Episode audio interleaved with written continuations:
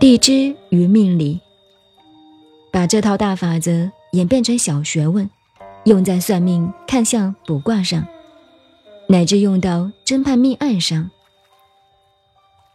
喜冤录》中就有这一方面的学问。地支上有六冲，也可以从前面的圆圈中看到，凡是对面位的都是冲，如子与午、丑与未。寅与申，卯与酉，辰与戌，巳与亥，都是相冲的。冲并不一定不好，有的非冲不可。相对就是冲，这也是易经错卦的道理。实际上，所谓冲，是二十八宿在黄道面上走到太阳这个角度来，叫做冲，与太阳的方向相反。这叫做合。从圆圈上看，立场相等就是合。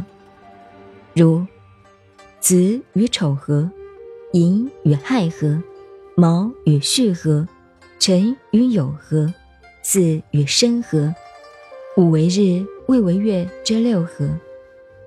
在十二地支中，还有两合、三合等等。这里我们还有一个观念。二十八宿在黄道十二宫的位置上，与太阳的程度对立，就变成冲。冲并不是难听的话，而是表示有障碍。再把天干地支配合成一表，亦即所谓的纳甲。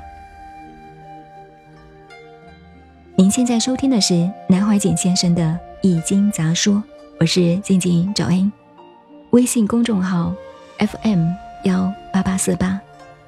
感谢您的收听，再见。